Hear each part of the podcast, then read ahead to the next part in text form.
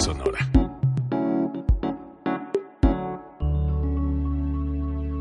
Código Libre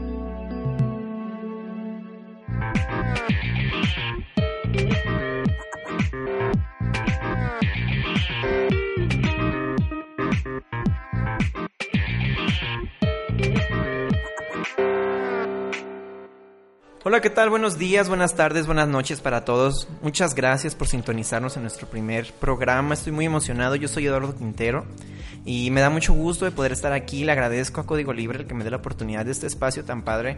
Eh, sin duda creo que vamos a tratar temas muy interesantes. Eh, estoy comprometido y estoy emocionado, como ya dije. Hoy, por ejemplo, me acompaña alguien que sin duda es una persona muy creativa, muy talentosa, muy propositiva, es muy emprendedor y es el primer invitado que tenemos en el programa. Eh, su nombre es Giovanni Bellman. Giovanni, ¿cómo estás?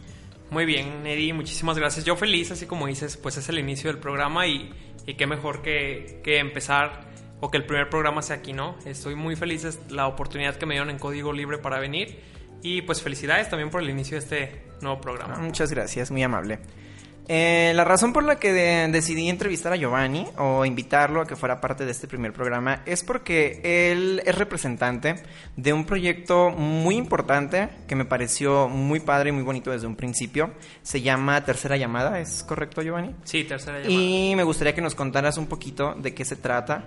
Eh, pero creo que es importante el mencionar que Tercera Llamada uh, ya había tenido un inicio, ya había comenzado eh, previamente con un programa llamado... No, era un proyecto, ¿verdad? Titulado sí. Almacén de Arte.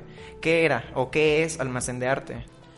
Pues mira, así como tú lo dices, ahorita actualmente Tercera Llamada es un spin-off de Almacén de Arte y Almacén de Arte fue el inicio creativo que tuvimos para poder empezar a lanzar proyectos aquí en La Piedad, para lanzar proyectos de teatro, de cine, este, el énfasis que teníamos en, en Almacén de Arte era poder crear diversos proyectos que sirvían aquí a la región.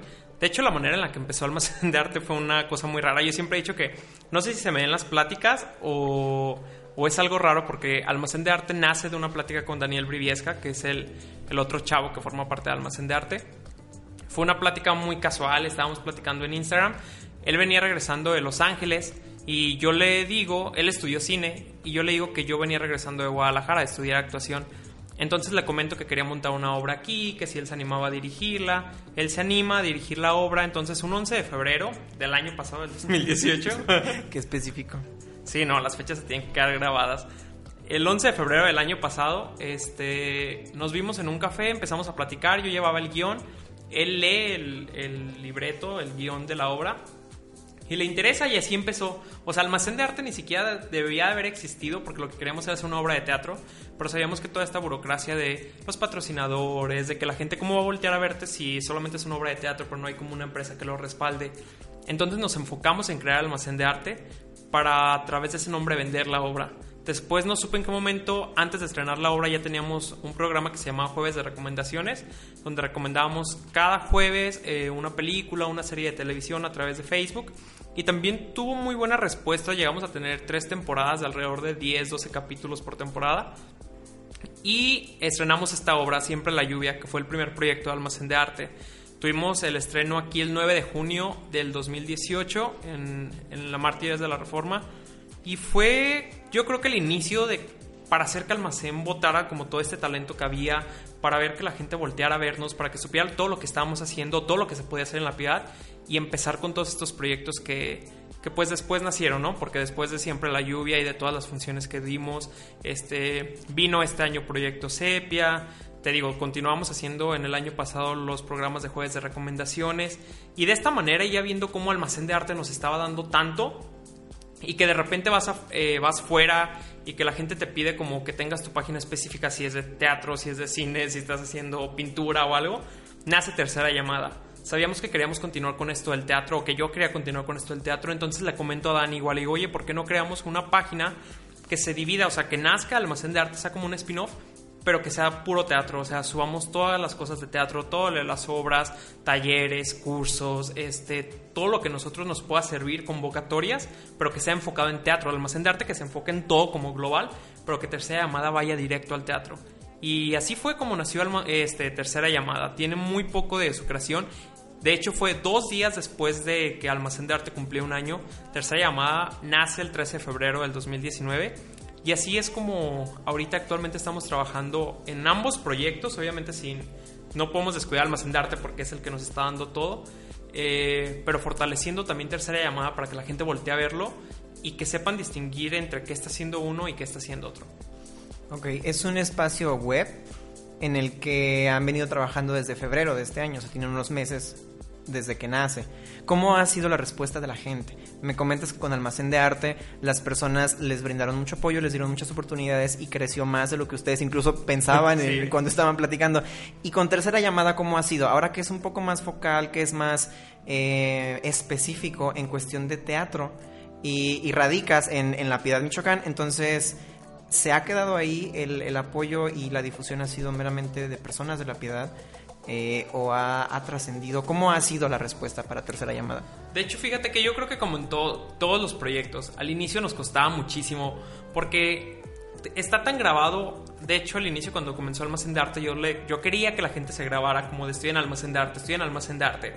Porque era como, ah, tus videos, qué bonitos, o qué bonitas tus recomendaciones, o qué bonito lo de la obra, o qué bonito esto que estás haciendo, pero no tenían todavía como esa imagen grabada de Almacén de Arte, ¿no?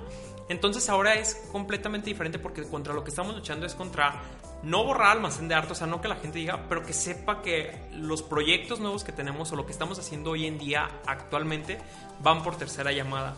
Entonces sí ha sido como una lucha entre que la gente como de, qué padre el proyecto que está haciendo Almacén de Arte y es como, no, no es Almacén de Arte, ahora es tercera llamada. Pero sí está, la respuesta ha sido positiva, al menos ahora en nuestro primer proyecto.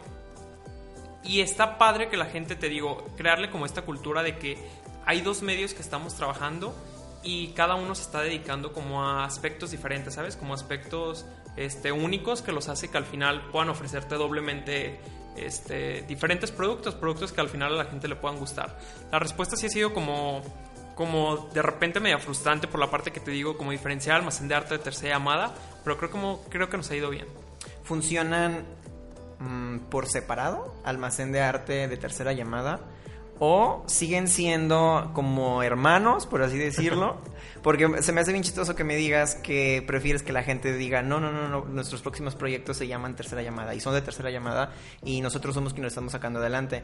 Eh, pero es sin olvidar el origen, o sea, que partimos de almacén de arte o, están pensando en, en, que sea individual, en independizarse cada uno. No, mira, obviamente no podemos olvidar, como te digo, no se puede olvidar no almacén de arte porque al final sigue activo y se siguen haciendo proyectos para almacén de arte, que quizás a lo mejor grabar un cortometraje te lleva un año y medio en publicarlo, a la diferencia que a lo mejor en una obra en seis meses puedes lanzar como toda esta onda de la publicidad o que el evento es más físico o así, ¿no? No es eh, que, queramos que la gente vea, voltee a ver a, tercera llamada y que diga así como almacén de arte ya desapareció, gracias, ya borren nuestras mentes, no. Pero ya sí no queremos. YouTuber, ya, no sé, sí, no, que desaparezcan, no pero sí que volteen a ver como cada uno y que la gente llegue a un momento en el que sepa diferenciar, ¿sabes? Como si fuera una estación de radio, que sepan cuál es el de música pop, cuál es el de música electrónica, cuál es el de música en inglés, o sea, que sepan diferenciar qué es lo que está haciendo cada uno. Por eso es el énfasis de que la gente voltee a ver la tercera llamada, poder atraer a su propia gente, porque a lo mejor la gente que siga Almacén de Arte gran público era por los videos o a lo mejor gran público era por las obras, pero que cada gente esté este, segmentar nuestro público y que la gente que le gusta el teatro tenga su espacio de teatro que la gente que le gusta el cine tenga su espacio de cine y poder unir al final de cuentas trabajar en conjunto porque cada proyecto que hagamos con tercera llamada está respaldado por Almacén de Arte, o sea, Almacén de Arte tiene que respaldar y dar la cara ante toda la gente que, que está atrás de nosotros pero sí, o sea, sí que la gente sepa diferenciar y que diga, ah, me gusta el trabajo que está haciendo tercera llamada, pero proviene de almacén de arte. O qué padre que está, o me gusta lo de almacén de arte, pero también tiene algo de tercera llamada, ¿por qué no voltear a ver también hacia este lado como el teatro? Almacén de arte funciona ah, en lo que es cine y teatro. Sí, de hecho te digo, cuando nació Almacén de Arte era para una obra de teatro, se suponía que se acababa el proyecto de siempre la lluvia y cortaba almacén de arte y ya fue como de gracias, pues ya hicimos el proyecto, adiós. Pero como nos fue también con los jueves de recomendaciones, nos planteamos hacer una segunda temporada. Y en la segunda temporada fue como, y si nos planteamos hacer otra obra, y entonces era como de, Ah, de repente era confuso porque la gente era como de, ay, van a subir un video, ah, no, subieron algo de una obra, ah, no, van a subir algo de una obra, están subiendo un video. Y era como, eso era lo que queríamos marcar que la gente... Que no fuera confuso. Sí, que no fuera confuso, que dijeran como a qué se dedica, ¿no? O incluso a lo mejor, de repente, convocatorias de teatro, sí te piden como de, quiero que tu página sea de teatro porque al final te estás metiendo una convocatoria para algo de teatro.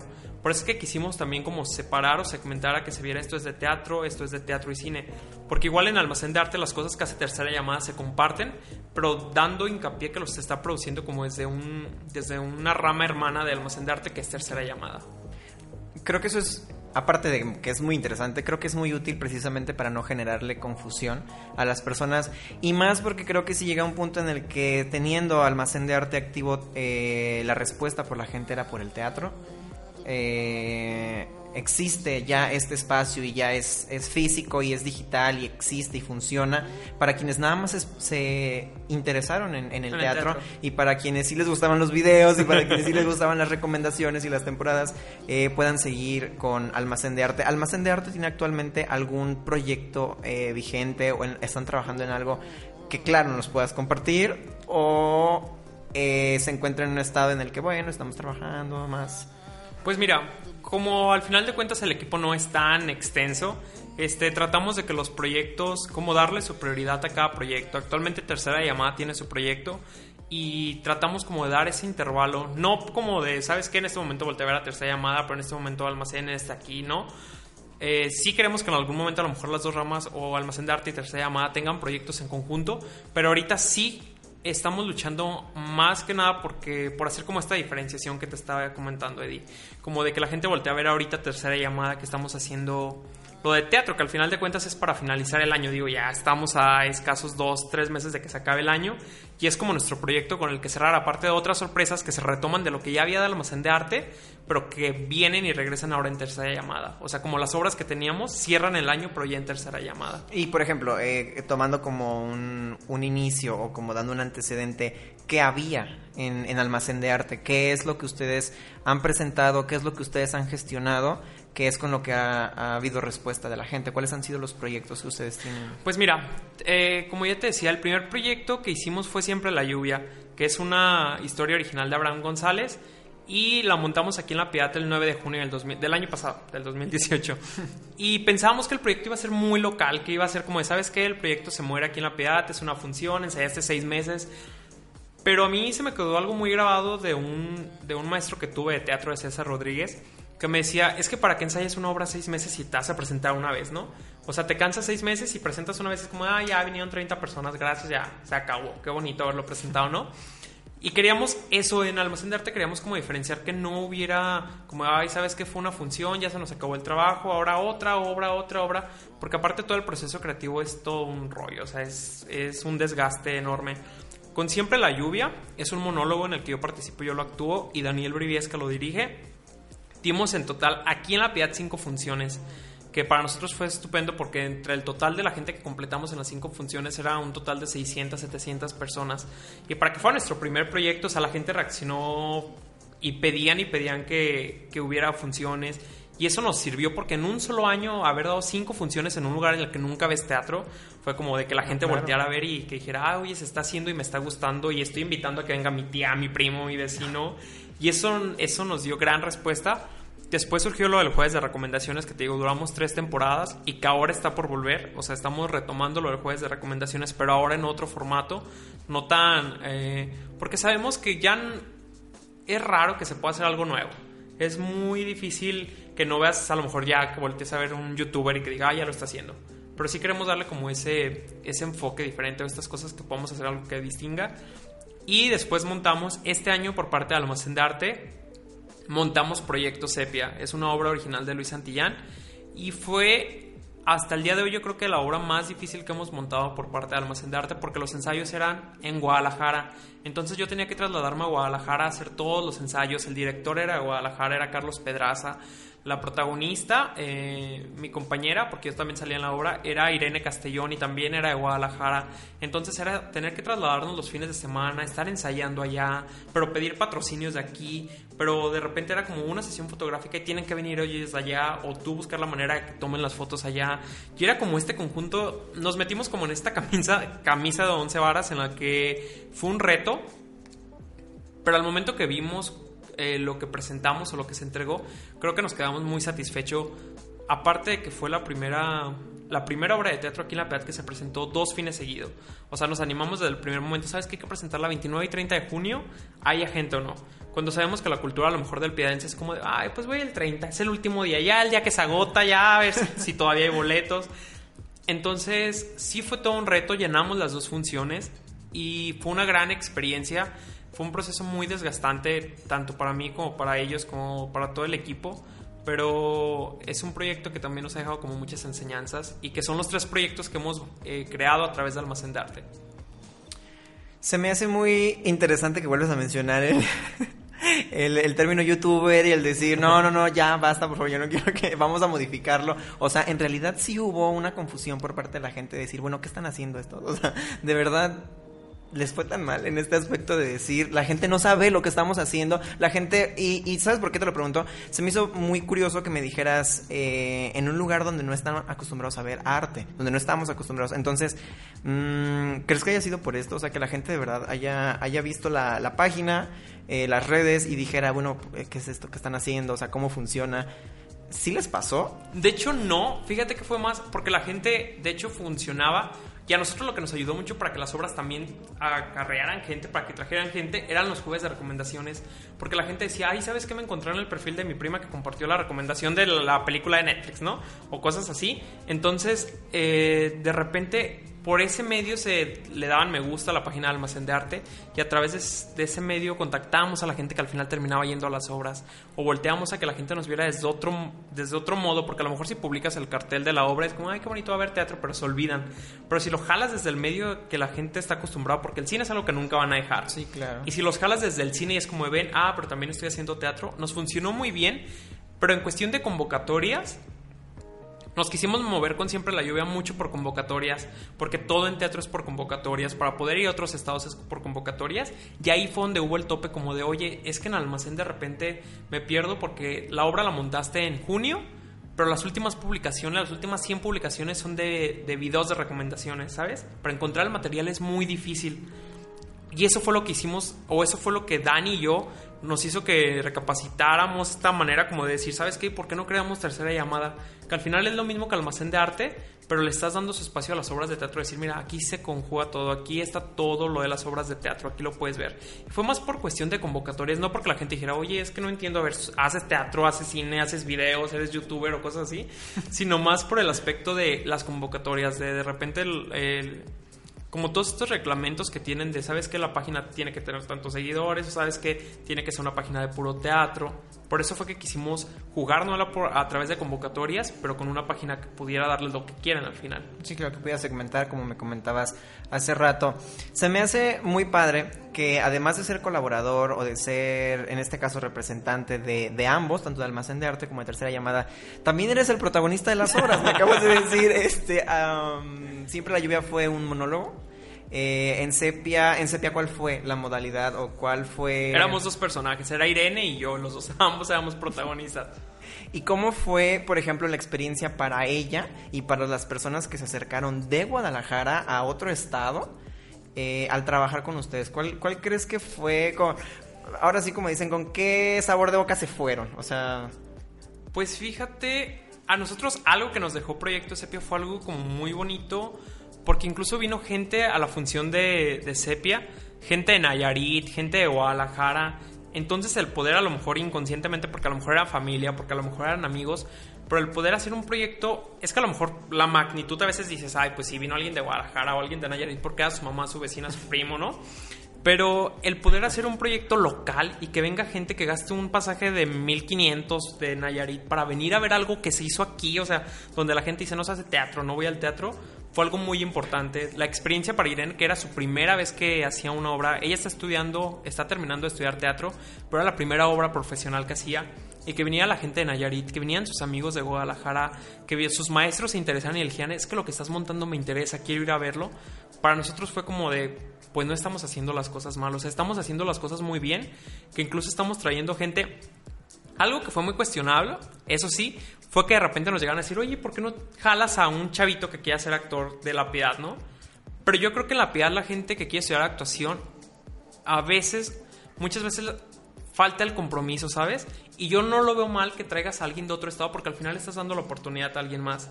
Entonces el traer a Irene y darle su oportunidad y que fuera aquí en La Piedad, aparte fue algo súper importante para mí porque cuando yo estudié en Guadalajara teatro, este, la escuela tiene una modalidad de que cada semestre presentas una obra, que entre los alumnos escogen su elenco y así, pero la obra tiene que ser profesional, o sea, con iluminación, escenografía y todo. Y para mí fue muy importante porque en mi primer semestre, la única que volteó a verme y me decirme, quiero que estés en mi obra, fue Irene. O sea, Irene llegó y me dijo, ¿sabes que eres nuevo? Pero quiero que seas el protagonista de mi obra. Y yo lo dije en la función, en la última función de Sepia, yo le dije, yo le estoy pagando a Irene con esto. O sea, ella, cuando yo era un desconocido en Guadalajara y nadie volteaba a verme, ella me dio la oportunidad como de decir, mira, ven, sí puedes armar algo. Y ahora Irene está en la piedad, o sea, yo le estoy diciendo, yo estoy haciendo esto, pero quiero que tú vengas y que me ayudes también y que con todo lo que sabes puedas ayudarme y que creamos pues algo junto que al final en teatro es una experiencia y, todos estos momentos de los ensayos donde estábamos llorando, en los ensayos donde Irene ya me quería matar porque los ejercicios no los aguantaba, como todas esas vivencias, creo que es con, con lo que nos quedamos y, el gran sabor de boca que ellos se llevan. Eso es muy bonito. En realidad, el que, el que dijera, sabes que tú me volteaste a ver cuando nadie más lo siento, te voy a traer a un lugar en donde yo sé que te van a voltear a ver y te van a reconocer porque lo mereces. Eh, no tanto por un te lo debo, sino por un lo mereces, creo que está muy padre y creo que eso nos hace recordar, a, creo que a todos, eh, que la principal finalidad del, arte es sentir, ¿no? Y que creo que una vez que nos damos la oportunidad de sentir, pasan cosas muy bonitas, pasan cosas muy buenas y más como tú dices, si alguien se da la oportunidad de pagar un pasaje de 1500 pesos para ir a ver una, una obra, eh, la persona lo quiere sentir algo. Entonces, mm, si tú crees que lo lograron, creo que estuvo maravilloso. Me gustaría, por ejemplo, que nos contaras, no sé si se puede, mm, de qué se tratan estos dos proyectos que por lo que veo son como los que han... con los que comenzaron ustedes dos, eh, Dani y tú. Eh, por ejemplo, el primero en, en orden es Siempre, la, lluvia. ¿De qué se trata Siempre la lluvia? O me puedes contar, nos puedes decir más o menos de qué se trata la obra y cómo fue eh, la respuesta del proyecto. Ya nos dijiste que hubo cinco presentaciones. Ajá, cinco presentaciones. Eh, creo que eso habla muy bien del, del, proyecto, creo que habla bien del trabajo que hicieron. Pero me gustaría que me lo contaras de qué se trata y el por qué crees que la gente se acercó y dijo, ay, mira, eh, se, las presentaron en fin de semana. Sí, todas las presentaciones. O sea, bueno, eh la función, la principal fue en fin de semana, ya otras fueron variadas porque de repente fue para una función en un IVA, una función en un bar, una función en un centro eh, cultural. Entonces, eso también nos dio como la oportunidad, ¿sabes? Como experimentar diferentes escenarios. A ver, y cuéntame de qué se trata. ¿Por qué crees tú que a la gente le gustó? ¿Por qué crees que la gente prefirió en lugar de estar en el, cine? en el cine, en un café, en un bar, bueno, en el bar que no esté presentando la obra, eh, a estar ahí? ¿Qué crees que hizo que la gente tuviera esta fidelidad con el proyecto y de decir, son cinco veces y es la quinta vez que te voy a difundir mi publicidad y, las cinco veces llené y las cinco veces fueron a verme? ¿Qué crees que fue lo que jaló a la gente? Y más siendo el primer proyecto. Mira, yo siento, y así claramente lo puedo decir, la primera función fue la gente que tenía que ir y que decía, es mi amigo, es mi hijo, es, es mi primo el que se está presentando y tengo que ir. Ay, qué bonito, hijo, qué padre te salió, ¿no?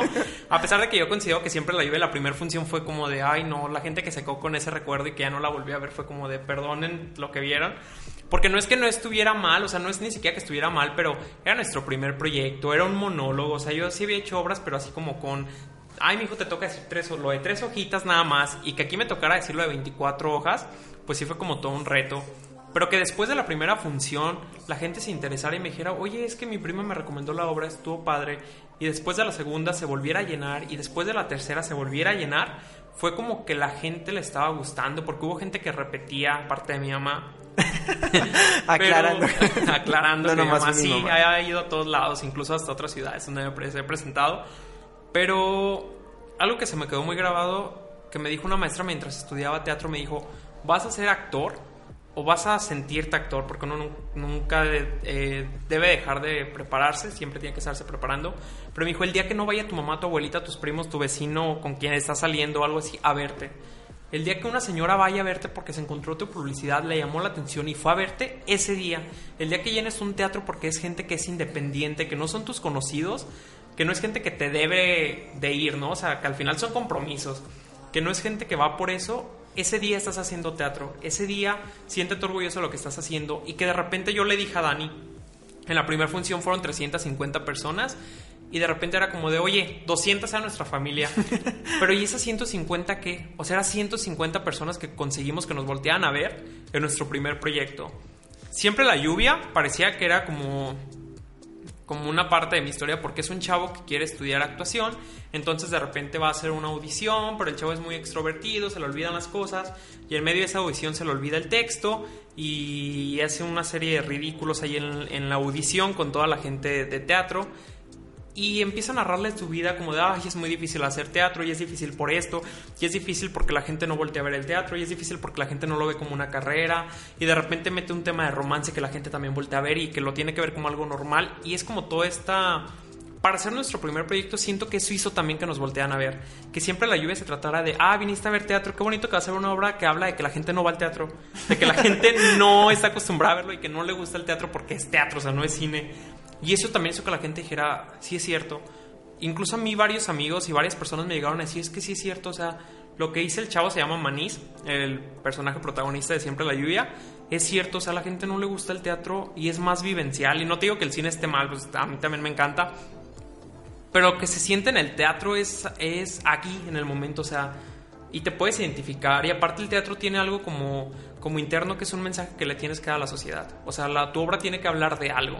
Tu obra tiene que pegarle a alguien y que saliendo de la obra digas, chin, la estoy regando. Que eso fue algo que nos pasó con Sepia, que fue como algo muy frustrante para Irene, para mí. Porque Sepia es, ya éramos dos en escena. Y la obra trata sobre una pareja que vive como los últimos días de su noviazgo, de su relación, de su matrimonio, porque ya están cansados y la relación es muy tóxica, porque de repente él trata de ayudarla porque ella le dice, sabes que es que me siento que soy una basura a tu lado, pero me estás tratando mal, no quiero que me toques, y él trata de ayudarla, pero la está lastimando, y ella con las palabras que le dice lo está lastimando a él, pero no se van porque al final de cuentas se quieren y porque quieren estar juntos y quieren que sus últimos días sean juntos, pero de repente ella le dice, sabes qué, yo mañana me voy a ir y me voy a aventar a las vías del tren, pero le dice, no te vas a aventar tú porque antes tengo que estar yo ahí, porque te quiero a ti, yo antes dejo que el tren este, me apachurra a mí antes que a ti. Y el vivir esa experiencia con Irene fue algo muy... Porque tenía, aparte tenemos un mensaje muy profundo que dar. O sea, decirte, estás viviendo una relación tóxica y ninguno de los dos es sano. O sea, la gente no puede voltear a decir, ay, pobrecita de la muchacha está sufriendo mucho. O pobrecito del chavo, o la verdad ella es muy mala con él. O sea, teníamos que decirles, es una relación tóxica y es responsabilidad de los dos. Y si uno de los dos se suicida, si uno de los dos cae en depresión, si uno de los dos este, le pasa algo, es culpa de los dos. Y los dos están viviendo esta relación hasta que uno no la deje. Y a mí me pasó algo muy raro porque cuando platicaba con Irene, cuando fue el proceso, era muy raro porque a mí me tocaba hacer el personaje de este chavo, pero yo me identificaba mucho con el personaje de Irene. Y yo le decía, Irene, es que yo no puedo ser malo porque cuando te veo que quieres llorar es como me identifico mucho contigo. O sea, no puedo hacer estas cosas. Es que ya me pasó. Irene. Ya me pasó y ya sé lo que se siente y no, no me gusta hacerte esto. Y fue un proceso completamente difícil. Pero cuando salimos de la función, sí debo confesar que es una de las obras que yo digo la gente debe ver dos veces. Porque aparte la obra está narrada como en esta forma... Eh, mm, no son frases comunes, sino de la nada la chava puede estar diciendo es que están lloviendo espinas y me cortan poquito a poquito, pero son sus lágrimas que la están dejando ya seca. ¿Sabes que era como un lenguaje que la gente no era como de, ay, no, y las rosas? No, no le entendí nada a esta muchacha, no le entendí nada al chavo, no entendí lo que dijeron. Y para mí sí era como, cuando la empezamos a montar con Irene, yo sí decía, ay Irene, es que de repente la vamos a llevar a la piedad y la gente casi no ve teatro allá. O sea, no vaya a ser que nosotros vayamos a decir como de, y la agarré de la mano y se cayeron los pétalos de rosa. Y están como, no traían rosas o porque se cayeron. ¿Y dónde están las rosas? ¿En dónde están las rosas? Y era como algo muy raro. Pero lo- me quedé muy feliz que al terminar las funciones la gente me dijera, yo era él. yo tuve una relación como él. Yo no quería que me... Yo, o sea, y también fui muy malo. Y se me acercó una chava y me dijo, yo quería llorar desde el primer momento en el que ella llegó llorando a su casa, yo quería llorar, porque así me pasó, porque yo sufrí mucho con mi novio y, y hubo mucha gente que me decía, es que yo creía que él era el malo, yo creía que él era la mala, yo creía que los dos esto, yo creía que él estaba muerto, yo creía que ella, cosas así, pero cada, me gustó que cada quien lo podía interpretar desde sus vivencias, que cada quien al decirme, ay, es que yo creía que ella era una mártir, pobrecita, a mí me dejaba algo porque yo decía, es que son tus vivencias, lo que tú viste no es ni que ella sea la buena ni que ella sea el malo, sino simplemente son tus vivencias.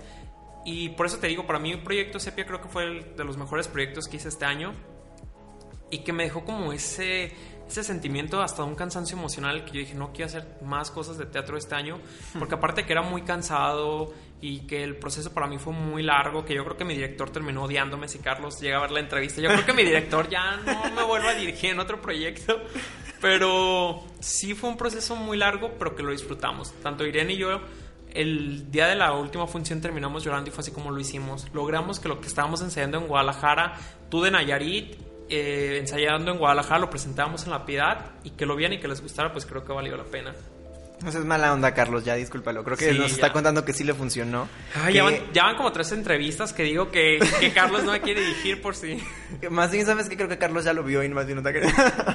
No, ¿sabes? Me parece muy, muy, muy bonito que me digas que a pesar de que es una obra que la gente tiene que ver dos veces y ya, porque no le va a entender, o porque es muy pesada, o porque el, el decir, ah, ya, la- ya lo vi, ya me hizo que me diera cuenta de que yo fui el tóxico o de que sufrí mucho, no quiero que me vuelvan a hablar de eso. Pero funcionó, o sea, creo que dentro de todas las cosas de, este cansancio o de esta incertidumbre de decirle a tu compañera, oye, perdón, es que no sé, dónde te estoy llevando, eh, pero, o sea, yo te quiero pagar con una buena moneda, pero no sé dónde te estoy llevando, y que haya funcionado, creo que está muy padre y más por, por como tú lo comentas y tú sabes perfectamente que el entorno en el que te, te has desenvuelto y en el que los proyectos se han proyectado, perdón, creo que es una experiencia para ustedes y para ti como actor eh, muy bonita, muy es, es es la mejor forma en la que ustedes sientan que está valiendo la pena lo que están haciendo. Eh, y más sobre todo porque a lo mejor si bien con el monólogo eh, la gente te decía, ay no manches, sí, no voy al teatro. Ay, qué feo, ¿no? Ay, ¿a poco así les va a los actores? Que me imagino que fueron cosas que te, Sí, que que te dijo la gente así de, ¿y a poco todo eso tiene que es pasar?" Y de verdad 24 sí se horas. les olvida Y cuando si es de en- memoria, ay, sí. pero qué bonito que en, en contraste lo siguiente que hacen es decirle a la gente, sabes que te voy a, a dar un mensaje más profundo, más complejo y sobre todo, mm, bueno, no más importante, más... mm, como más complejo de decírselo a la gente, como más de, de que alguien llegue y te diga, eh, sabes que la neta sí, o sea, estuve en una relación tóxica y la neta sí, o sea, perdón, pero, o sea, eh, me pegaba y le lloré, o sea, y, y, y creo que es bien difícil que, una- que las personas lleguen y te digan, sí me pasó, o que la gente llegue y te diga, estoy en esto, no sé cómo salir de esto. El encarar este tipo de situaciones creo que es complicado y que ustedes dos, nada más ustedes dos en escena, hayan logrado que la gente dijera, "Mm, no, pues, o sea, sí, sí, sí pasa porque a mí me pasó. Y yo quería llorar porque yo lloré y, y la voy a volver a ver porque no manches. O, o bien, a lo mejor te dijeron, pero no la voy a volver a ver porque no me... Sí, hay como todo, no soporto, no. sopo- no, o que te dijeran, no soporto que me vuelvas a decir Lo que ya vi. lo que ya viví o que o que la regué y en su momento no no salió como debía haber salido. Creo que eso está eh, muy padre, el poder congeniar con las emociones de la gente, como lo comentas, a diferencia del, del cine, que el teatro es más vivencial y que sí, y que ustedes están dándose cuenta que han logrado transmitir este verdadero mensaje de sentimiento, de emoción, de dejar una enseñanza en la gente y que creo que eso para ustedes les da una experiencia increíble. Eh, ¿Se van a volver a presentar alguna de estas dos obras eh, alguna vez, en algún momento? Sí, es, es, eh, es la intención que tenemos. Siempre la lluvia está programándose para que cierre a finales de año aquí, porque como ya la estuvimos presentando en diferentes estados, queremos como que vuelva poquito y se presente aquí para la gente que de repente es como de qué padre que estás en, en Irapuato, en Guadalajara, pero es que yo no la vi y ahora ya me llama más la atención porque también la gente tiene esa cultura, que es como de, ya está en Guadalajara, no manches, o sea, debí de haberla Hay visto cuando verla, estaba sí. así, ¿no? Este, entonces creo que ahorita siempre la lluvia regresa o pretendemos que regrese para fin de año aquí en La Piedad. Sepi es algo difícil por nuestros horarios, de repente Irene, eh, de repente yo los proyectos que traemos, pero el plan de Sepi es que ahora se estrene en Guadalajara. Siempre la lluvia ya lo logró, siempre la lluvia llegó a Irapuato. Este, queremos que Sepia se estrene en Guadalajara. Eso es como una de las metas que tenemos. Que ahora lo que ya hizo Irene aquí en La Piedad se pueda ver, pero en Guadalajara, ¿no? Donde también toda la gente, todos sus amigos puedan también ir a, a ver el trabajo. Ok, muy bien. Entonces, creo que te tocará mandarnos fechas y lugares para, Para que vayan. promocionarlo con la gente, para que vayan. Eh, me gustó mucho que me contaras, que nos platicaras y nos compartieras estos proyectos, que es de donde nacen el trabajo tanto de Almacén de Arte como de Tercera Llamada. Pero también me gustaría que ahora me contaras qué están haciendo en este momento. Eh, me imagino que si es teatro, en este momento ya es de Tercera Llamada. Sí. Eh, ¿Qué está haciendo Tercera Llamada en este momento? Mira, cuando yo terminé lo del proyecto Sepia me di cuenta que yo también necesitaba prepararme porque como te digo, el hacer una obra en la que de repente yo decía o uno se siente actor por porque ah, ya me aprendí las 24 hojas y qué padre, o sea, nadie puede aprenderse 24 hojas. Ya soy actor, ya fueron a verme tres personas extras. Eh, pero de repente me topo con Sepia y mi director es como de dura 5 minutos en planchita y 5 minutos porque Irene lo aguanta sin problema porque ya tiene más preparación y que yo no aguantara y que fuera como de si tú te caes, dejas caer a Irene en escena. Yo no podía o sea, te juro que Irene yo creo que terminó odiándome. Porque era como de 5 minutos en planchita y yo los últimos 10 segundos me caía. Y eran otros 5 minutos en planchita y eran otros 5 minutos y otras 10 vueltas corriendo. Por, porque no aguantaba. Entonces en ese momento me di cuenta que dije, yo también ocupo seguirme preparando. No soy la persona más preparada, no soy el mejor actor del mundo. Pero también me gustaría que a la vez que yo me preparo, brindarle herramientas como las demás personas para que, pues quien quiera hacerlo, quien quiera estudiar actuación pueda hacerlo. Y traemos ahorita nuestro proyecto justamente en octubre. Es un proyecto de taller de actuación con Paloma Domínguez. Paloma Domínguez es, fue mi maestra en, en INART, la escuela que yo estudié en Guadalajara, y ahora ella viene a La Piedad. Eh, es una actriz eh, oriunda de Aguascalientes, ahora vive en Guadalajara desde que estudió en UDG y viene para, para dar este taller de actuación los días 12 y 13 de octubre. O sea, el teatro rompe fronteras. O sea, Sí. ella se va de Aguascalientes a Guadalajara. Ahora tú ah, te vas de aquí para Guadalajara, la conoces y ahora la traes para acá. Eh, creo que eso está muy padre. Este proyecto del. mm, Del me taller de un taller de actuación, perdón, me- no encontraba la palabra. ¿Es para todo el mundo? O sea, cualquier persona que se quiera inscribir puede entrar. De ¿O hecho, está dirigida a, esta- a ciertos- a ciertas personas? Eso nos llamó mucho la atención cuando, cuando montamos el taller, cuando lo empezamos a crear, porque, o sea, te digo, yo decía, si no hay gente que va a ver el teatro, no va a haber gente que, Que quiera quiera hacer teatro. Sí, ¿no? Eh, y fue algo muy chistoso porque lanzamos el taller y yo les dije a mis compañeros, a mi equipo, yo le dije, ¿sabes qué? Vamos a llenar, el taller era para 20 personas cada día, porque aparte era un taller el 12 y un taller el 13. Yo les dejamos a tener 5 o 6 personas y cuenten mami que yo me integro y ya somos 7. ya con que tengamos estas personas está bien. Y fue muy raro porque la nada era como de recibías una llamada y era una llamada este, de Degollado, o era una llamada de Ayotlán, o era una llamada de Numarán. Y era gente que me decía, oye, vi tu publicidad, este, me interesa el taller. O algo que me llamó muchísimo la atención es que el taller llegara o la idea llegara hasta Irapuato. Porque de repente me llama un grupo de teatro de Irapuato y me dice, oye, ¿sabes qué? Este, vi tu taller, viene Paloma Domínguez, sé los costos que se manejan eh, en trasladarme a Guadalajara o a Aguascalientes donde ella pueda dar taller. Me interesa ir a La Piedad, me interesa tomar el taller, vamos todo mi grupo de teatro y yo. Qué padre. Entonces que voltean, que voltearan a vernos y que vieran lo que estamos haciendo nuevamente y que fuera un grupo de teatro que sabemos también lo difícil que es tener grupos de teatro en todos lados, no solamente en La Piedad. Este fue muy padre, o sea, que viniera toda esta gente. Está abierto para personas de 17 años en adelante. Me sorprendió también que, que la nada era como de, oye, pásame tus datos, tu nombre y tu edad. Y era como sí, este, me llamo María y tengo 55 años. O sabes que me llamo Pedro y tengo 60 años. Y yo de repente decía como de, ah, ok, este, ¿me corroboras? Ah, Pedro, 60 años. Sí, Pedro, 60 años. Yo decía, qué padre, porque es gente que no se les han acabado los sueños. Es gente que dice, hasta el día de hoy yo sigo haciendo lo que quiero y me sigo preparando porque es lo que me gusta. Y está muy padre porque viene de edades desde chavitos de 17 años, de recién cumplidos, hasta chavos de 20, 30, 40, 50, 60 que creo que cuando Paloma llega a La Piedad y ve el taller que tiene, ella se la pasa haciendo talleres en Guadalajara, en Aguascalientes, son los lugares donde la llaman, pero cuando vea la gente que tiene aquí de estas edades tan diversas, creo que ella también se va a quedar sorprendida de todo lo que alcanzamos a lograr.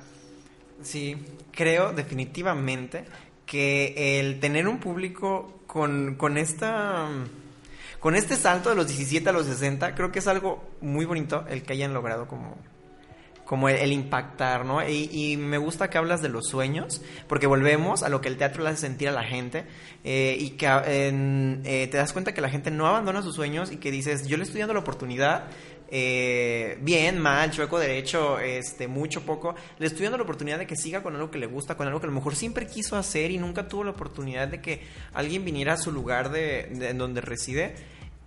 Y, y, wow, o sea, creo que eso como trascendencia es, es, algo muy bonito. Eh, Paloma Domínguez, ¿verdad? Se llama.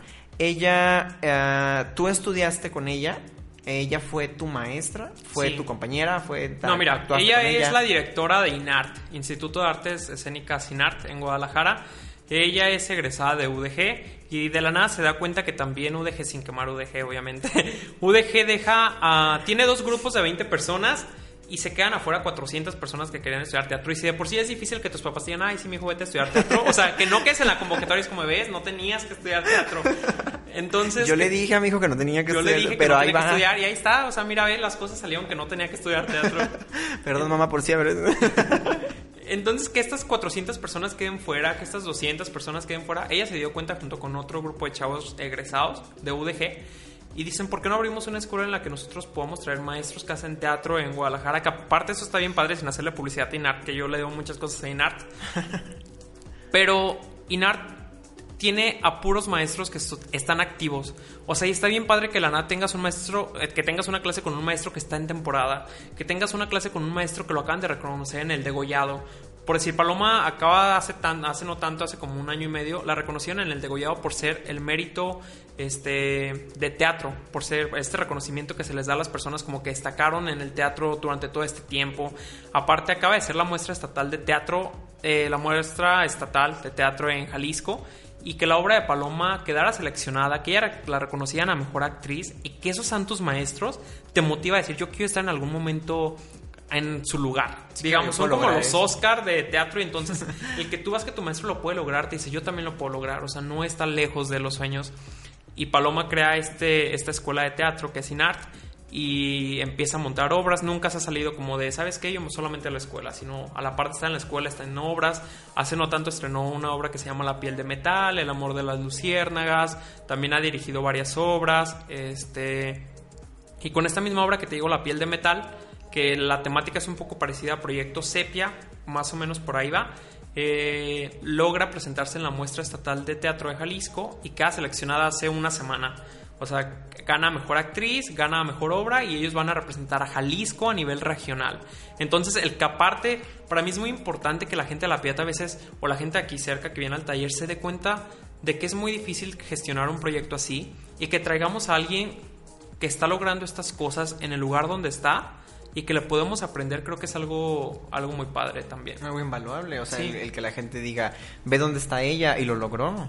Y, bien, aparte, o sea, puede ser tu maestro un día. Sí, claro, y tengo la oportunidad de que venga y de conocerla y de estar con ella y de que me cuente y de que y de yo ser testigo de verdad de lo que esta persona está viviendo por no haber dejado morir sus sueños. ¿Ella solamente se ha incursionado en, en el teatro y en la educación? No. De hecho, este, a la par de que viene con el taller de actuación, viene con una película. Ella estrenó hace cinco años, si no me equivoco, cinco o seis años. Empezó a grabar una película con una chava, la directora de la película se llama Sofía Gómez Córdoba. Entonces ella reúne como un grupo de chavos de Guadalajara, de Jalisco. Les dice, ¿sabes qué? Este, voy a hacer una película, se llama Los Años Azules. Y duraron como cinco años en que la película vía la luz, algo así. Se estrena este año, el 18 de enero, en Cinépolis y les fue súper bien. O sea, eh, Paloma ganó el premio en el Festival de Mezcal en Guadalajara, ha ganado diferentes premios en diferentes países, incluso, o sea, ya ni siquiera se quedó la película en México, se fue a diferentes países en los que los empezaban a reconocer y, y yo veía la página y me emocionaba porque veía los años azules y veía que ya estaban, sabes que ya estamos en Alemania, sabes que ya estamos en otro lado y que una película de Jalisco que duró cinco años en ver la luz pudiera llegar como hasta ese punto, era como muy emocionante ver todo lo que estaban logrando. Entonces, creo, si no me equivoco, es como el trabajo más grande que ha hecho en cine Paloma. Y nosotros logramos hablar, que Paloma hablara con la directora y traer la película aparte a la piedad. El taller se imparte el sábado 12 de octubre de 4 a 7 y a las 8 y media en la Escuela de Artes de la Piedad va a ser la función especial de los años azules. Ahí va a estar Paloma presente y al finalizar la película va a haber como una sesión de preguntas y respuestas donde la gente pueda preguntar cómo fue todo el proceso, porque de repente la gente es como dice, me meto al taller porque quiero hacer cine. Y es oportunidad también porque, o sea, van a ver una película que a lo mejor puedes decir, ay, esta película es independiente, o el cine independiente es muy aburrido, o el cine independiente se le ve menos calidad pero que en el momento en el que la vean, vean todos los reconocimientos que tienen y que ahí al lado de ellos está sentada una persona que ganó muchos premios, creo que es algo también muy importante que vamos a traer aquí en La Piedad. Entonces, Los Años Azules viene a, a esta función especial el mismo sábado 12 de octubre a las 8 y media en la Escuela de Artes. Y qué padre que se nos dé la oportunidad de estar con gente que, como tú dices, lo logró. Y gente que tú, a veces vemos las películas y decimos, o, sea, es que, o sea, ve, el tipo de gente que está ahí, o sea, eh, ve todo lo que tuvo que pasar, ve toda eh, la inversión que está ahí adentro. Y pues claro, la proyectó Cinépolis, no, o sea, pues no, yo nunca en la vida no. Y como tú dices, el saber que es, es de Jalisco y que tiene tantos reconocimientos y que aparte de todo fue proyectada por esta por este monstruo del cine. Y aparte cine mexicano que también está bien padre como mencionar, que la gente de repente ves publicaciones de Cinepolis que ya salió otra película comercial y es como, "Ay, no hacen buen cine mexicano", pero que volteen a ver o que tengan la oportunidad porque aquí no llegó desgraciadamente los años azules, pero que volteen a ver como de sí se está haciendo buen cine, preocupa que la gente también voltee a verlo, así como el teatro cuesta un un chorro de trabajo hacerlo, pero se necesita que la gente también voltee a verlo, que no solamente consuma lo comercial, sino que también voltee a verlo y que vea que en otros lugares están reconociendo lo que nosotros estamos dejando ir, o sea, lo que no estamos explotando aquí en México, en otros lugares están diciendo, no manches, es, es, una joya esto que tienen allá. No, y que hay gente que está haciendo algo diferente a la misma historia de amor que estamos acostumbrados a ver, ya no nomás en la televisión, sino también ahora en el cine, no, o sea, no vamos a mencionar obviamente Películas, títulos, ajá, pero, o sea, creo que sabes a lo que me refiero, el que de repente vas al cine y sabes que es una película mexicana, pero dices, o sea, sí, pero se parece a esta, o los mismos tres protagonistas son los mismos que viene esta en todo el año entonces entonces va a ser igual o luego hay directores que tienen la capacidad claro de usar los mismos eh, actores por ejemplo Manolo Caro y, hacer eh, películas muy multifacéticas y muy diferentes e interesantes entre ellas. O sea, pero también hay otras películas que al menos, por ejemplo, yo cuando voy al cine y digo, no sé, es que esta es como esta, esta se parece a esta. O por ejemplo, producciones mexicanas que dicen, eh, el guion no es mexicano, los actores tampoco, la historia está basada en una película que salió en Perú, entonces eh, dices, ah, bueno, o sea, sí, sí está padre, pero eh, ¿dónde está la gente mexicana haciendo otro tipo de historias? Y, y, esta oportunidad de que en la Escuela de Artes, en, en La Piedad, tengas la oportunidad de ir a ver una función, aparte de todo especial, de una película premiada, de una película que se proyectó, eh, pues ya de manera internacional, como nos comentas, está muy padre. Y, darnos cuenta de que de verdad hay gente que está haciendo cosas muy bonitas, ah, cosas muy diferentes a lo, a lo normal, como como lo comentaste ahorita, eh, buen cine. eh, bueno, todo el cine es bueno, pero no, no es cierto. eh, está muy padre, está muy bonito. ¿Cuál ha sido la respuesta de la gente? Ah, ya, ya me dijiste que sí hubo gente que te llamó para entrar al, al, al taller. Eh, ¿Aún hay eh, lugares para el taller? ¿o sí, mira, el taller, el cupo es de 20 lugares. O sea, la idea es que fueran 20 lugares, pero estamos planeando que a lo mejor pudiera entrar más gente que siga interesada, porque hasta el día de hoy recibimos mensajes como de, ¿sabes qué? Este, todavía tienes lugar para el taller, porque como típico piadense mexicano, como todos, es como de, ay, no, voy a ir el viernes a ver si todavía el sábado puedo ir al taller. Entonces... Y estás preparado para eso, estás preparado para la gente que llegue el último día. Para que la gente llegue y que a lo mejor pues si podemos, y Paloma también dice, ¿sabes qué puedo con tanta gente con esto? Se brinde como la oportunidad a más personas, o que a lo mejor entren y vean cómo puede funcionar un taller. No lo tomen como tal, pero que puedan ver cómo es el taller y aprender desde lo que los demás están haciendo, ¿no? O, en dado caso de que no se pudiera, también creo que la película es una gran opción para que la gente este, vea este lado también del cine, ¿no? Te digo, al finalizar va a haber una sesión de preguntas y respuestas en la que la gente puede preguntarle, oye, ¿sabes qué fue lo más difícil de hacer esta película? Oye, yo quiero ser actor, pero ¿qué puedo hacer? Oye, ¿dónde puedo estudiar? Oye, ¿dónde puedo hacer esto? Si, si tú lo hiciste, ¿cómo lo puedo hacer yo, no? Entonces, esa es otra oportunidad. El cupo es limitado, en lo de la función también, es igual, está limitado para 100 personas. Y en las personas que estén interesadas en, en llegar, o sea, en ir a la película, ajá, tendrían que mandar un mensaje a tercera llamada, porque como el cupo es limitado, se le está dando prioridad a la gente del taller y a la gente que va con los chavos del taller.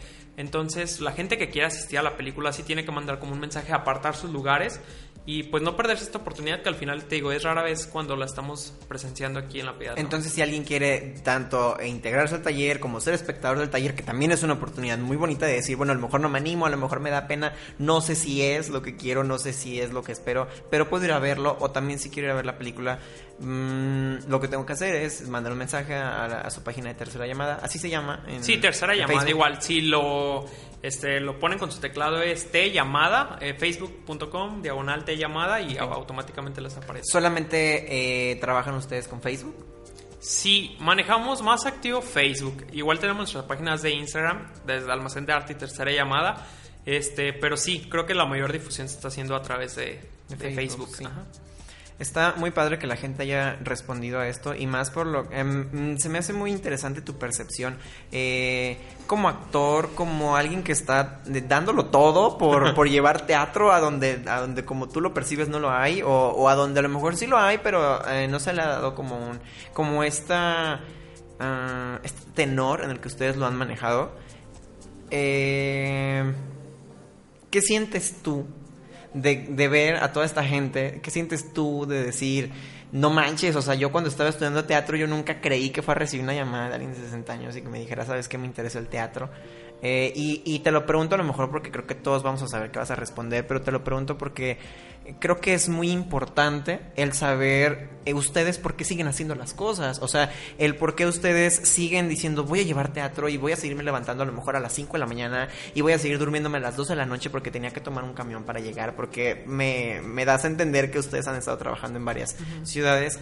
Eh, ¿Cuál? No, no, ¿cuál? Más bien, ¿qué, qué sientes? ¿Qué, ¿Qué nos puedes compartir que para ti te sigue motivando y sigues diciendo, sabes que para mí sigue valiendo la pena? Que, que si bien se acaba este taller y si bien se llena o no se llena, si bien juntamos a las 100 personas o no se juntan, yo voy a seguir ahí eh, por esto. Pues mira, yo creo que siempre lo he tenido, no claro, pero mi familia nunca quería que estudiara actuación, era enemigo. O sea, vengo de una familia donde este, yo estaba trabajando en algo de contabilidad, entonces era como de estudia contabilidad, es una carrera que todo el mundo conoce, que no les va mal, Nada que que te va ver bien, con- nada que ver con arte. Entonces, ahí era mi primer no, ahí me topé con mi primer no de no, ¿sabes qué? Actuación no. Luego de repente me meto a una escuela aquí en La Piedad a estudiar actuación, a estudiar teatro. Y me dicen, ¿sabes qué? Es que no lo vas Yo llego muy tonto también y llego y digo, ¿sabes qué? Es que mi sueño es hacer televisión. Vengo aquí a estudiar teatro, pero mi sueño es hacer televisión, irme a México, meterme en una cadena muy importante y pues ser actor bien reconocido. Y mi director me dice, si estás aquí, mejor vete porque no la vas a armar, o sea, eh, aquí no vas a estar Porque haciendo no es estas cosas. ti Sí, y esto no es para ti. Y me quedé y duré en el taller dos años, tres años. Y estábamos haciendo cosas muy padres con ellos. Llegué a hacer como cuatro o cinco obras. Y para mí todos esos no se convirtieron en un sí voy a poder, sí voy a poder. Me fui a Guadalajara a estudiar la carrera técnica en artes escénicas. Eh, no la terminé como tal, pero eh, me regresé para la piedad, empecé a estudiar comunicación. Y, y como todos esos no en mi vida me decían, tienes que intentarlo, tienes que intentarlo. Porque sé que atrás de mí hay muchos chavitos que como yo se quedaron como con, con esas ganas de hacer las cosas, ¿no? Entonces, para mí eso es muy importante. ¿Por qué hago las cosas? Porque me gustan, porque al final de cuentas tienen un beneficio. Para mí no hablo en lo económico. Porque si yo traigo un taller con Paloma Domínguez es porque yo voy a asistir al taller, porque yo me estoy siguiendo preparando, pero se está, viendo una, se está abriendo una puerta para que las demás gente se pueda preparar. Porque si yo hago una obra es porque sé que esto me sirve a nivel curricular, porque sé que estoy ensayando, porque sé que estoy aprendiendo, porque sé que estoy aprendiendo cómo producir una obra, cómo eh, se le muevan las luces, que de repente llegas a otro estado y me pasó que de repente llega a otro estado y es como, nomás para apágame esta luz y esta luz y es como, no, es que este tiene un nombre y este tiene otro nombre y tienes que enseñarte eh, cómo se maneja desde todas las cosas, ¿no? Si hago las cosas es porque estoy aprendiendo y por como te digo, porque sé que atrás de mí hay muchos chavos que como yo toda la gente le sigue diciendo no, no hagas teatro, no, no seas actor, no vas a mantenerte de eso, no deja eso. Y por eso lo hago, porque a mí me hubiera gustado que cuando yo estaba estudiando actuación hubiera más talleres, hubiera más obras en la piedad, pudiera haber más teatro, pudiera prepararme más. Pero no se podía y salir a Guadalajara, salir a México era muy caro, ir a un taller de repente la gente te dice, ¿por qué no te preparas? Pero un taller te sale dos mil pesos, tres mil pesos más trasladarte, era muy caro. Quedarte allá. Sí, ¿no? Y era muy caro, entonces, ¿por qué lo hago? Creo que es por esto, por toda la gente que está aquí y que va que aquí en la piedad también podemos despertar esos sueños y que no se queden aquí, que el día de mañana salgan a una ciudad y cumplen sus sueños. Y al final de cuentas quedarme con esa satisfacción que si en algún momento logro eh, ser reconocido, ser alguien, ser feliz, ser talentoso en otro estado, decir empecé por la ciudad donde, donde todos me dijeron que no, empecé a decirle sí se puede y estoy haciendo aquí mis obras y estoy trayendo aquí talleres y mis obras están yendo a Guadalajara porque las llevamos a Guadalajara y mi obra está yendo a Irapuato y, y en Guadalajara estamos llenando y en Irapuato estamos llenando. Entonces, el poder hacer esas cosas, aparte de dejarme esa felicidad, Ah, me quedo con el alivio como decir, puede ser que haya un chavito así como yo, que tome todas estas oportunidades y que al final tome el mismo camino, con mejores decisiones, con peores decisiones, pero que al final estudie lo que él quiere. Y mientras haya un chavito que un día salga de una obra mía o que salga de un taller y que diga, ¿sabes qué? Quiero ser actor y que le siga sus sueños, creo que eso todos los actores se sentirían felices, ¿no? diría, salí de esta obra que trataba de violencia y el señor ya no le pegó hoy a su esposa, o salí de esta obra que trataba de amor y el chavo se comprometió y se enamoró para siempre, creo que con eso me quedo, con que la gente al final de una obra puede decir, lo voy a hacer bien, porque en la obra me dijeron que lo estaba haciendo mal, lo voy a hacer bien. Y que la gente no se quede con que no es la, última respuesta y es la, última alternativa de las cosas. Y más en, en, en ese tipo de situaciones en donde pues nos educan, ¿no? A no, a no salir como de lo, de lo tradicional, a no, sí, sí, se me hace bien interesante que digas, no, mi hijo, te vas a morir de hambre, fíjate que no te vayas a estudiar teatro, no estudies fotografía, no estudies música, no estudies nada de esto. Eh, y qué padre que para alguien que sí tuvo la oportunidad, después de tantos no, aún así, eh, no se conformó y dice, ¿sabes qué? O sea, si hoy tengo la oportunidad de llevarle teatro a, las personas, eh, lo voy a hacer. Y, y, eso está, eso está muy padre. Yo te quería preguntar el por qué vale la pena hacer estas cosas aquí, pero ya me lo contestaste y me gustó mucho tu respuesta. Eh, ojalá también le guste a la gente. Y la gente se conmueva eh, porque creo que este es uno de los principales objetivos del teatro, de la... De, todo este rubro artístico en el que de repente pasa desapercibido y más porque, por ejemplo, ah, es, bien sabido que es, es, difícil que se te reconozca como artista, sobre todo en, en el lugar de donde eres, ¿no? O sea, como eh, el otro día alguien me hizo un comentario bien chistoso en donde me dijo, ¿sabes por qué Dana Paola es famosa ahora? Porque ya no está en México. O sea, y yo me quedé así como de, ¿qué? Y, fue así como de que mi cabeza fue así como que, no, pues sí, su música está más padre ahora, ¿no? Y no, pues ya está como que hasta se ve más bonita, ¿no? Ahora, y, y dices, no manches, o sea, ¿cómo es posible que de verdad pasan esas cosas en donde es muy difícil el, el sobresalir, el resaltar, el de poderte dedicar y que la gente te voltee a ver haciendo arte en el lugar en donde estás, en el lugar en donde, de donde provienes. Y está muy padre que tú le des la oportunidad a la gente. Eh, ya no te... te comentaba con la película, ¿no? O sea, al final de cuentas son cosas que estás haciendo aquí, el talento lo tienes haciendo aquí y por qué desperdiciar todas esas oportunidades, ¿no? Hay gente que está haciendo teatro, cine, pintura, este, escultura, este, música, que no se reconoce aquí, que terminan vendiéndose a otros países donde dicen, ah, mira, qué padre. Y ahí, qué triste que tengamos que verlos ya en la cima en otro país, que te digan, mira, este era tu artista, eh, Estaba lo tenías allá, pero y no, le hiciste caso. O malbaratando el arte, que también es algo que, que, pasa, pasa, desafortunadamente. O sea, que dicen, ¿sabes qué?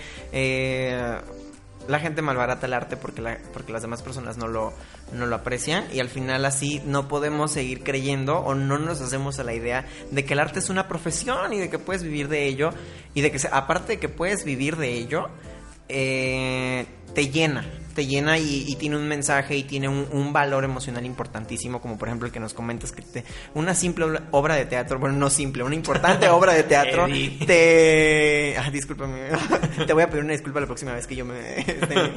Eh, y ya con el hecho de que te haga sentir algo, dices, híjole, sí, sí marca una diferencia. Eh, Giovanni, pues se nos acabó el tiempo, pero antes de que nos despidamos me gustaría que por favor nos recordaras en qué fechas y en qué lugares eh, las personas que nos interesa podemos asistir a, los proyectos tanto de almacén de arte como de tercera llamada y qué es lo que tenemos que hacer para poder ser parte de ellos. Sí, mira, pues ahorita lo que está en puerta es el taller de actuación con Paloma Domínguez, que es el sábado 12 y 13 de octubre. El sábado 12 es de 4 a 7 y el domingo es de 10 a 1 y pueden hacer su inscripción, mandar un mensaje a tercera llamada, decir que quieren eh, meterse al taller. Igual para la, eh, para la película de los años azules, la exhibición, es el sábado 12 a las 8 y media en la Escuela de Artes. El taller es muy importante también que lo diferencien, que va a ser en la Casa de la Cultura, que está a un lado del Parque Morelos, aquí en La Piedad. y la, la, función de los años azules va a ser en la Escuela de Artes, que aparte estamos juntando como a, a toda la parte de cultura que trabaje, ¿no? Y, y van eso es lo que tenemos en, en, pie, que nos sigan en redes sociales con Tercera Llamada, con Almacén de Arte, así nos encuentran tal cual, para que van los próximos proyectos, que regrese siempre la lluvia, si Sepia llega a Guadalajara, ¿no? Y pues ahorita eso, que la gente disfrute el talento que estamos trayendo de otros lados y que como lo comentamos hace poquito, que lo tenemos aquí, pues es sacar, no provecho, pero disfrutar y aprender de, de, lo que tenemos aquí en México, ¿no? Muy bien, Giovanni, muchas gracias. Eh, muy divertida la entrevista contigo. Muchas gracias por compartirnos todas estas cosas tan sensibles y que de repente eh, nos sirven de mucho a las personas que las escuchamos y más sobre todo si alguien lo está viviendo. Muchas gracias por darte la oportunidad de estar aquí con nosotros. Muchas gracias por decirle sí a, a este primer programa. Y muchas gracias de verdad a todas las personas que nos sintonizaron en este primer programa. Esperamos que les haya gustado este espacio cultural en el que se van a poder encontrar más temas similares al del programa de hoy. Eh, esperemos de verdad lo disfruten igual que nosotros, que nos sigan, que nos pueden seguir en Código Libre y a, a Giovanni y a Dani en Almacén de Arte y en Tercera Llamada, en Facebook e en Instagram. Eh, muchas gracias por sintonizarnos. Yo soy Eduardo Quintero. Hasta la próxima. Gracias, Giovanni. Gracias, Eddie. Nos vemos.